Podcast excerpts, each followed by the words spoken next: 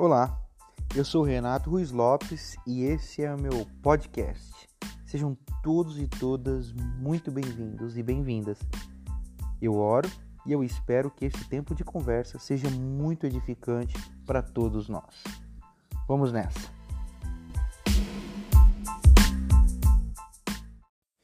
Olá, que bom ter você novamente, que bom encontrarmos-nos novamente para discutirmos, conversarmos, respondermos algumas questões que estão dentro de nós.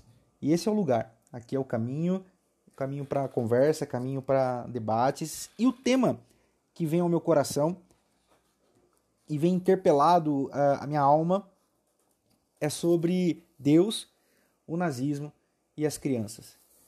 Nos, ultimamente nós temos visto acontecer muito no nosso país e ao redor do mundo vem acontecendo já nos noticiários, venham acompanhando manifestações, manifestações sobre o nazismo, apoio ao totalitarismo branco, hegemônico, arianista. Isso me incomoda, sempre me incomodou, mas agora no nosso país, mediante algumas falas, principalmente do atual governo, do atual poder que atua sobre o nosso país, isso vem se tornando mais recorrente. E diante dessas questões, eu me pergunto: o que, que nós estamos ensinando para as nossas crianças? Porque assim, um povo que não conhece a sua história está fadado a repeti-la, torná-la novamente real no presente. Me parece que na Alemanha acontece o mesmo movimento, até o pastor Ed Renekiewicz postou um, um livro que ele está lendo essa semana, que diz exatamente sobre isso. Sobre sobre esse sobre esse esse movimento que acontece por lá é, na Europa e também com ecos aqui no país, nosso país que é o Brasil. Meditando um pouco sobre esse tema, eu me recordei de Amos Oz e quero conversar um pouco sobre o livro que ele escreveu chamado Como Curar um Fanático, Entre o Certo e o Certo, uma, uma perspectiva sobre a guerra político-religiosa entre Israel e a Palestina. Amos Oz é um escritor nascido em 1939 e que desde os anos de 1960 vem se dedicando à produção literária que inclui romances, ensaios e críticas. Ele é o escritor, ativista mais influente, mais renomado é, dos nossos dias de hoje e o mais conhecido em Israel. Ele escreve esse livro numa perspectiva muito bacana, não como cientista político, mas como pensador, e um caminho que ele aponta para curarmos o, um fanático é o bom humor, é o ensino e o reconhecimento do fanatismo. Dentro disso, ele aborda uma coisa muito interessante. Ele diz que as crianças não nascem fanáticas. Elas aprendem a ser fanáticas. E olhando para o texto nosso, que é a Bíblia, lá em Deuteronômio, capítulo 6, a partir do verso 6, tem um texto que diz assim: Escrevam no coração os mandamentos que eu estou transmitindo a vocês, apropriem-se deles e levem seus filhos a se apropriar deles também. Aí lá no verso 20, ele diz assim: A próxima vez que um filho seu perguntar o que significam essas exigências, leis, regulamentos que o eterno nosso Deus ordenou, respondam assim: Éramos escravos do Faraó no Egito e o eterno interveio de forma poderosa e nos tirou daquele país. Ou seja, ele está dizendo assim: ensine as crianças, ensine as crianças, falem para as crianças dos grandes feitos de Deus. Mas o que eu percebo hoje é uma patologia, se distorceu o fato e o papel de ensinarmos as crianças e o fato e o papel de transformarmos as crianças em fanáticos. Está distorcido. Por quê? Porque no quadro atual nós vemos uma nova geração que sabe muito pouco sobre a história, sobre os erros e sobre os acertos da humanidade, por isso estão fadados a repeti-la. Porque nós temos uma nova geração que pouco sabe, como eu li recentemente um artigo que dizia que na Alemanha algumas algumas crianças mais novas ainda não tinham ouvido falar sobre o nazismo. Nós vemos jovens com comportamentos abjetos, desumanos, em ode a essa essa força demoníaca chamada arianismo, inclusive aqui na América Latina, né? Ou seja, é, é, é, é dentro dentro da da lógica ariana, os próprios latino-americanos seriam também exterminados porque não eram puros. E aqui na América Latina nós temos os, os, os latino-americanos também fazendo isso como se eles fossem puros. É, é, uma, é uma doença, é uma doença, percebe? Então, nesse caminho, nós percebemos que a nova geração sabe pouco sobre isso, ou seja, não foi ensinada. Do mesmo modo que a nova geração, e aqui eu falo como pastor, é ensinado a ser aquilo que a própria Bíblia condena, que é um fanático, uma fanática. Porque o que é um fanático, uma fanática, segundo Amos Oz? Um fanático, uma fanática é aquele ou aquela que pensa que pode curar o mundo.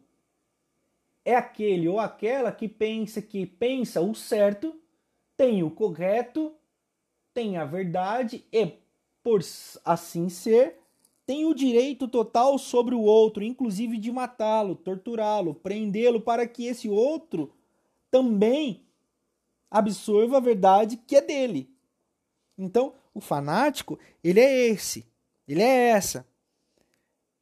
E me parece que os cristãos estão se tornando especialistas em formar esse tipo de gente quando na realidade deveriam apenas apontar para o alto e dizer para os seus filhos e filhas: olhem sempre para o alto.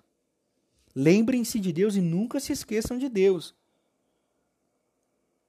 E se são cristãos, deveriam olhar para Jesus e dizer: para não nos esquecermos de Deus, temos que aprender a olhar para Jesus. E Jesus nos ensina a olharmos uns para os outros, como seres humanos, como irmãos. Mas me parece que as crianças não estão sendo ensinadas assim.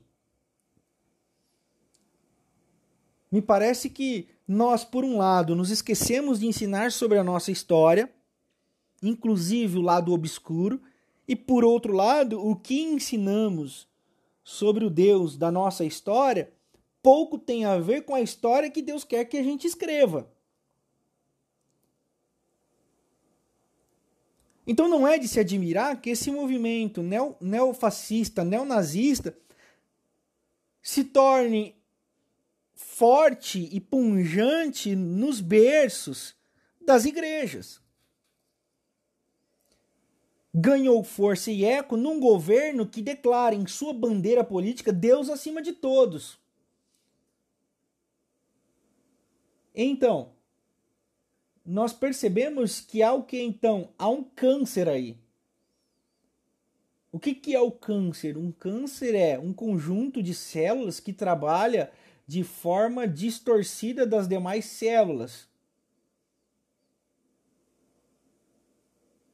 São células que destoaram de todo um corpo.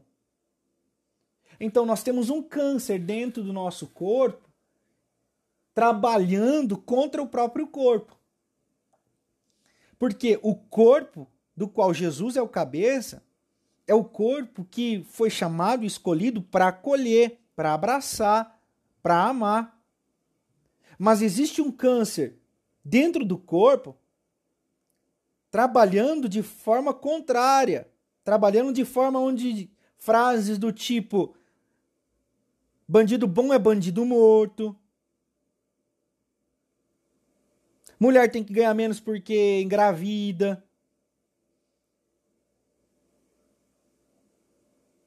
Quilambola, vagabundo.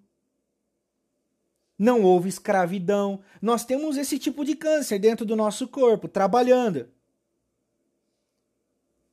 Ou seja, negando uma história. E aqui está a doença: negar a história. Negar o movimento e aqui está o outro lado da história: ensinar as crianças. O que nós temos ensinado sobre as crianças? Porque nas nossas comunidades é muito ensinado sobre Bíblia, quem escreveu, quem não escreveu, mas o porquê está escrito isso? Quem são as pessoas que Deus morreu para salvar? Nós não ensinamos as nossas crianças a pensarem a Bíblia dentro de uma hiperculturalidade. Nós, então, ensinamos eles a serem fanáticos como nós um dia fomos ensinados. E eles vão ser o que? Repetidores. Por isso é necessário um rompimento. Um rompimento com esses dois fragmentos da nossa realidade, que é a negação da história, o obscurantismo histórico, né? Nós precisamos falar dos nossos erros do passado, nós precisamos trazer à tona as marcas desses erros horríveis na história da humanidade e também precisamos trazer a perspectiva bíblica, que é ensinar a criança o caminho que ela deve andar, dos grandes feitos do Senhor, que libertou um povo escravizado, que libertou um povo oprimido, que na boca de Jesus de Nazaré, em Lucas, capítulo 4, verso 17, vem dizendo: Eu vim trazer as boas novas de libertação aos cativos, aos oprimidos, aos pobres, aos esquecidos. E aí nós precisamos pegar esses temas pobres, oprimidos, injustiçados e esquecidos e trazer a contemporaneidade desses contextos. Para quê? Para que a gente continue sendo efetivo no nosso papel de sal da terra e luz do mundo. Não tem mistério. O que, que tem? Tem uma patologia e essa patologia precisa ser diagnosticada. Então nós estamos entre Deus o nazismo e o neonazismo e o futuro, que são as nossas crianças. É por isso que eu abordei esse tema. Esse é o título. Deus, ou seja, o tudo, o nazismo, que é a patologia, e as crianças, que é a esperança e o futuro. Nós precisamos cuidar. Nós precisamos zelar. É por isso. É por isso que nós precisamos então diagnosticar e não se calar diante dessas coisas. Não se calar diante dessas coisas. Amós vai dizer que ninguém tem razão diante de uma briga política ou religiosa ou ideológica, porque sempre haverão dois lados, ou seja, estaremos sempre diante do certo e do certo. Mas a partir do momento em que entendermos que todos estamos numa mesma casa e que poderíamos conviver nessa casa de maneira harmônica, talvez até em cômodos diferentes, mas isso é necessário um ensino, percebe? E aqui Voltaire vai dizer uma coisa muito interessante, que diante de uma mesa plural, diante de uma mesa é, é, é, diferente de diferentes, apenas o que não suporta o diferente não deve ser suportado. Porque qualquer hora, esse que não suporta o diferente mata aquele que é diferente. Ou seja, num lugar onde todos se toleram, num lugar onde todos se suportam e se respeitam, um que não respeita é capaz de matar qualquer um ou matar todos, inclusive ele mesmo, colocando uma bomba, um colete, bum, por quê? Porque ele tem a verdade, e se ele tem a verdade, ele pode fazer isso para que os outros também sejam salvos desse mundo horrendo de mentiras. Então é melhor morrer todo mundo. É assim que pensa um fanático. Então nós precisamos criar esse caminho. Nós precisamos criar essa mística. Essa mística no sentido de logos. E esse logos que nós sabemos por Jesus que não é agora mais apenas uma ideia mas é um, um corpo vivo. Um corpo vivo que há dois mil anos atrás viveu, ensinou, morreu, ressuscitou e ascendeu aos céus. Mas deixou para aqueles que ficaram seu espírito. E disse que daria esse espírito a todo aquele que cresce. E todo aquele que crê pertence ao seu corpo e ao seu corpo nessa terra. Por isso minha fala é pastoral. A minha fala é pastoral, minha fala não é ideológica, minha fala não é política, até porque não sou um estudante de ciências sociais, não sou um cientista político, eu sou um pastor. E a minha perspectiva é teológica. E a minha teologia, não digo minha no sentido eu, Renato, mas o meu construto de conselheiros, a esteira que caminho, me convidam a pensar dessa maneira os tempos atuais. Diante de um presidente que bebe leite, relembrando os supremacistas brancos na história, eu não posso ficar calado. Diante de uma manifestação pró-nazismo em pleno século XXI, no meu país, eu não posso ficar calado. Eu não posso deixar os meus filhos assistindo ou vendo uma coisa dessa e dizer que tá tudo bem, que tá longe mesmo. Não, porque a, a pandemia estava lá na China e eu pensava anteriormente, já pensou como deve ser todo mundo andando de máscara? Que coisa estranha. Parece que eu estou no hospital ambulante. E ontem mesmo eu estava indo à farmácia a pé perto de casa aqui, eu olhava para o lado todo mundo de máscara e eu me percebi né, nessa realidade incluso nesse mundo. Então, nada que acontece lá não me atinge aqui. Não me atinge aqui. O que essa pandemia está nos mostrando é o que atinge um atinge a todos. Há um ditado em Israel que Hitler não matou 6 milhões de judeus. Mas diz que Hitler matou um judeu 6 milhões de vezes. Então essa é a perspectiva de um corpo, essa é a perspectiva de humanidade, essa é a perspectiva de um todo. Então, diante de um todo, eu não posso me silenciar com o que acontece. Porque isso diz respeito a mim também, principalmente diz respeito à minha fé, que me pede não se conforme com o padrão deste mundo. Romanos capítulo 12, versículos 1 e 2. Mas renovem a vossa mente. Que mundo? Que mundo que ele diz? Não se conforme com esse mundo de morte esse capítulo 12 é fantástico da carta aos Romanos. Leia ele na íntegra. Leia ele na íntegra. É lindo. Ele fala sobre o amor, sobre acolhimento, sobre cuidar do, do outro, aquele que antes tínhamos como inimigo. Nós temos que cuidar e perdoar, buscar a paz com todos. É lindo esse capítulo. E esse é o chamado, esse é o não se transformar. Esse é o não se moldar a mente do mundo. Então, Deus, o nazismo e as crianças nos convida no dia de hoje a nos atentarmos contra os cânceres ou tumores cancerígenos que brotam no meio do nosso corpo, chamado corpo humano, ser humanidade, e que a gente possa, com muita oração, muito jejum e muita ação de amor e de resistência, resistir a esse mal, com certeza ele fugirá de nós. Porque o texto diz: resistir ao diabo e ele fugirá de vós. Deus abençoe vocês. Até o próximo.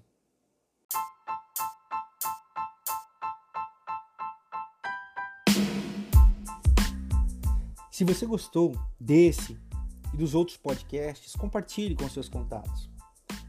Eu estou também aguardando o seu contato, me sugerindo algum tema, alguma pauta em que a gente possa continuar conversando.